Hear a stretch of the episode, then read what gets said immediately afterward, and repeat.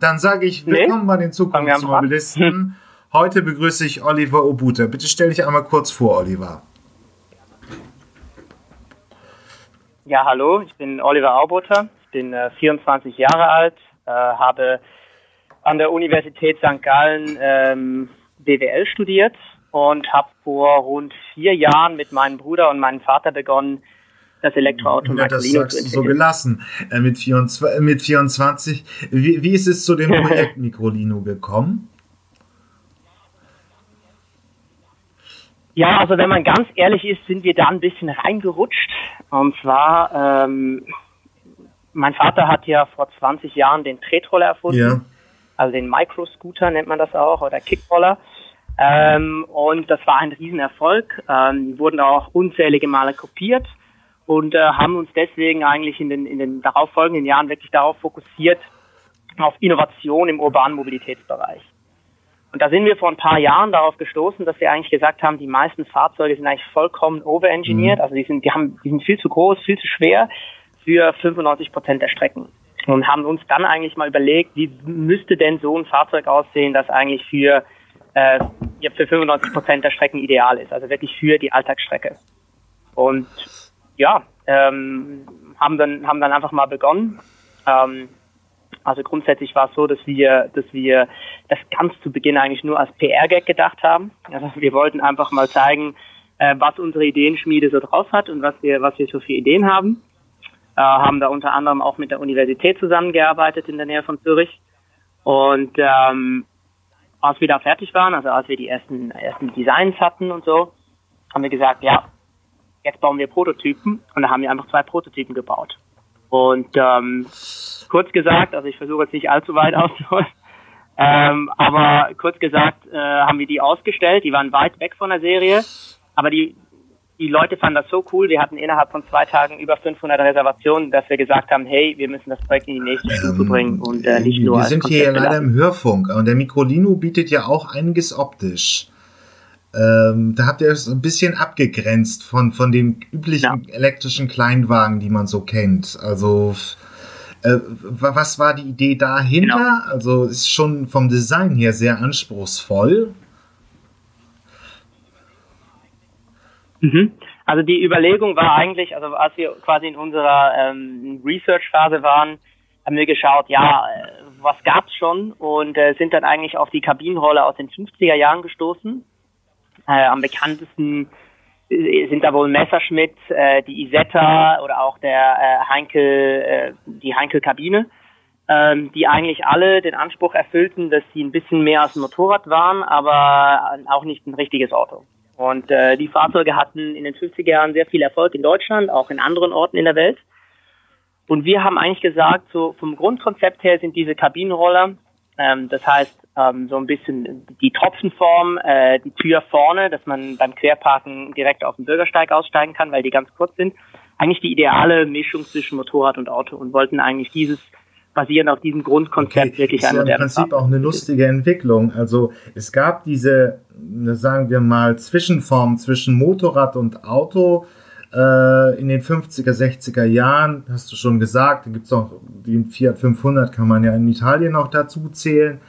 Und dann wurden die Autos immer größer und größer und größer. Mhm. Dann kam der Smart in den Anfang der 90er Jahre, wo man sagt, man braucht solche großen Fahrzeuge einfach nicht mehr. Und ist ja auch relativ erfolgreich.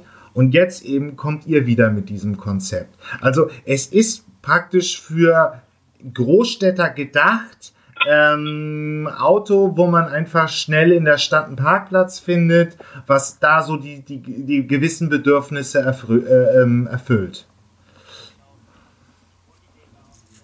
Genau, also die, die Grundidee war auch, also wenn man sich ja anschaut, wie weit das Fahrzeug, im, mhm. wie weit ein Fahrzeug im, im, im Durchschnitt fährt täglich, sind wir bei irgendwie je nach Land zwischen 30, 35, 40 Kilometern. Also das, die ganze Reichweitendiskussion über 400 Kilometer, 500 Kilometer ist eigentlich ein Riesenwitz, wenn man sich anschaut, ja, wie viel wirklich oder wie weit man wirklich in der täglichen, täglich fährt. Und auch sind die Fahrzeuge vollkommen unterbesetzt. Also im Schnitt sind irgendwie zwischen 1,2 und 1,6 Personen sitzen in einem, in einem Auto drin. Ähm, das heißt eigentlich ein Zweiplätzer reicht vollkommen aus für viele Strecken. Und da wollten wir eben genau okay, genau hin, wirklich und, auf diese ähm, Alltagsstrecke abzielen. Wie ist äh, de dein Vater hat was nochmal genau entwickelt vor 20 Jahren. Und ihr seid so eine Ideenschmiede, die jetzt das Thema Elektromobilität macht. Aber was waren genau so die Ansätze, die, die so historisch bei euch gekommen ist, gegeben hat? Also lustige Geschichte. Mein Vater hat äh, in den 90er Jahren, Ende der 90er Jahre, hatte den ähm, ja. Tretroller erfunden, also den klappbaren Tretroller aus Aluminium mit zwei Rädern. Ähm, und die Ursprungsidee war damals, das als Last-Mile-Konzept äh, zu verwenden für, ähm, für Smart. Also er hat das tatsächlich auch Smart vorgestellt. Die fanden das total cool. Ähm, wollten das in jedem Fahrzeug in den Kofferraum integrieren und ähm, dann kam es aber so weit, dass Smart diverse Probleme hatte, Marktstartverzögerungen und so weiter und so fort. Und dann wechseln sie halt einfach einmal die Führungsriege aus und dann kann ja, sich plötzlich niemand mehr an die Abmachungen erinnern. Und dann hat er dann gesagt, ja, ich, äh, ich mache das jetzt halt einfach alleine. Und ähm, hat das tatsächlich dann alleine durchgezogen. Wurde ein Riesenerfolg. Also wir haben in den ersten eineinhalb Jahren haben wir 80.000 Tretroller pro Tag verkauft. 80.000 pro Tag, also unglaubliche Mengen. Und ähm, ja, also ich meine, die Grundidee da war ja vielleicht auch nochmal, um das, auf das zurückzukommen, äh, es war eigentlich, es ist eine Mischung aus, es ist schneller als äh, zu Fuß zu gehen, ähm, aber etwas weniger schnell als mit dem Fahrrad zu fahren. Also auch da ist irgendwo durch ein Verkehrsmittel, das zwischen, ja. zwischen dem Gehen und dem, dem Fahrradfahren war, genauso wie der Microlino zwischen dem Motorrad und dem Auto ist. Deswegen, ähm, ja, spannt sich da, passt, passt der Bogen wieder und natürlich wird auch im Microlino im Kofferraum jeweils ein Okay, also und ähm, aber dann hat man praktisch, das ist ja nur so ein bisschen treten. Wie seid ihr, wie habt ihr das Thema elektrischer Antrieb aufgearbeitet im Mikrolino? Ähm, also vielleicht, vielleicht zuerst ähm, treten, ja, wir haben ja dann 2013 unseren ersten Elektro-Scooter ähm, auf den Markt gebracht, das Elektro-Tretroller auf den Markt gebracht. Das heißt, wir waren schon mit dem Thema Elektromobilität sehr vertraut, ist zwar auf einem viel kleineren Fuß, aber trotzdem war das schon mal für uns äh, die, die Möglichkeit, da ein bisschen, ein bisschen Erfahrung zu sammeln. Und ja, für uns war halt einfach klar, dass beim Microlino, also ich meine, wir hatten jetzt nicht riesige Erfahrung vorhin, ähm, aber wir, sag's mal so, wir fühlen uns relativ ähm, wir fühlen uns relativ wohl darin, äh, neuartige Fahrzeuge zu entwickeln und äh, in die Serie zu bringen, auch wenn man äh, vielleicht von Anfang an noch gar nicht, auch wenn noch sehr viele Fragen offen sind. Also das sind wir uns gewöhnt. Wir machen jedes Jahr über fünf äh, neue Produkte, bringen wir auf den Markt und ähm, haben dann ja als, ähm, also wir haben ja die zwei Prototypen gebaut, äh, war wirklich, um das eigentlich so zu zeigen, die waren auch waren funktionsfähig, aber noch sehr weit von der Serie entfernt und haben dann eigentlich ein Joint Venture geschlossen ähm, mit einem Hersteller aus Italien, die heißen Tazari. Ähm, die haben schon ja. 2009 ihr erstes Elektro-Stadtflitzer auf den Markt gebracht. Und die haben quasi dann uns wirklich äh, geholfen, das ja, liebe Podcast-Hörer, googelt mal den Namen Tarzari. Ich kann mich auch noch entsinnen. Es war, wir wollen jetzt nicht abfällig klingen, aber es war so ein bisschen ein aufgeblasener Golfwagen Optisch war er nicht sonderlich geglückt, aber er war schon relativ leistungsstark für die Fahrzeuge so um 2009 herum. Ähm, aber übrigens dann nochmal einen kleinen Exkurs. Jetzt haben wir ja nun auch die, die Marktzulassung, also ihr habt nochmal zurückzukommen, 2013 den, den, die elektrischen Roller auf den Markt gebracht. Jetzt haben wir 2013 ja nun die große Änderung in Deutschland ähm, Spiegel und wie andere, ich mache das in meinem anderen Podcast ja auch, wollen ja, äh, berichten es ja nun, es sieht ja so aus, als würden wir langsam viele dieser kleinen elektrischen Tretroller, also bis 25 Stundenkilometer im Sharing-Betrieb sehen, noch dieses Jahr, also noch 2019. Ähm, aber also ist es, ist es denn grundsätzlich, ist, ist es grundsätzlich schwer, einen elektrischen Antrieb in irgendeiner Form von Fahrzeug zu bauen? Ähm, also ich sag's mal so, ich hab, wir haben nicht sonderlich viel Erfahrung mit Benzinmotoren, ähm, weil wir nur Elektrofahrzeuge bis jetzt gemacht haben.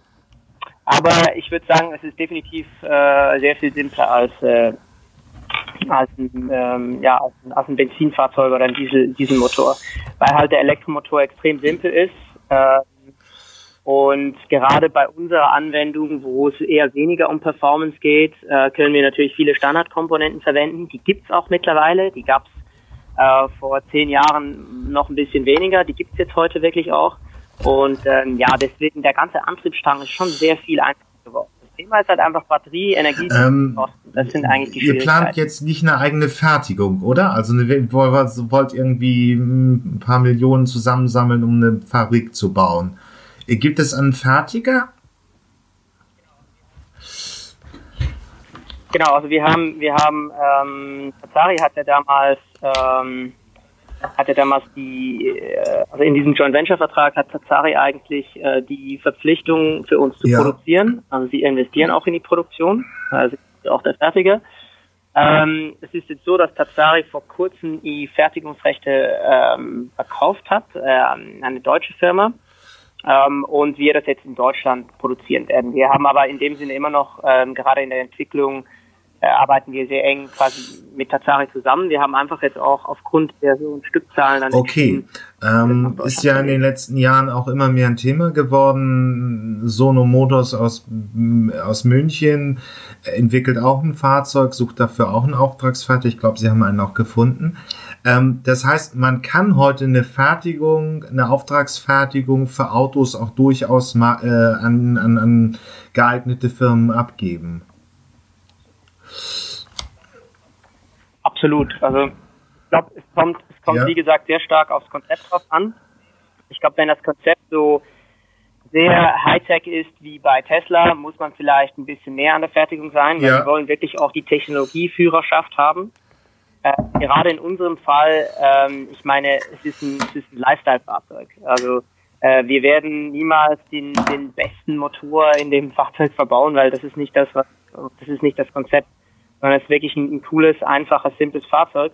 Und äh, ja, ein Auftragsfertiger hat natürlich den, den Vorteil, nicht eine ganze Produktpalette hat, sondern nur ein Produkt also, kann man. Jo, hier ist das Ende erreicht diese Episode aus der Podcast-Reihe die Zukunftsversion. Hier endet der freie Teil. Weiter geht's auf meinen Webseiten ähm, elektroauto.org slash Zukunftsmobilisten oder ähm, automatisiertes Auto.de slash Zukunftsmobilisten.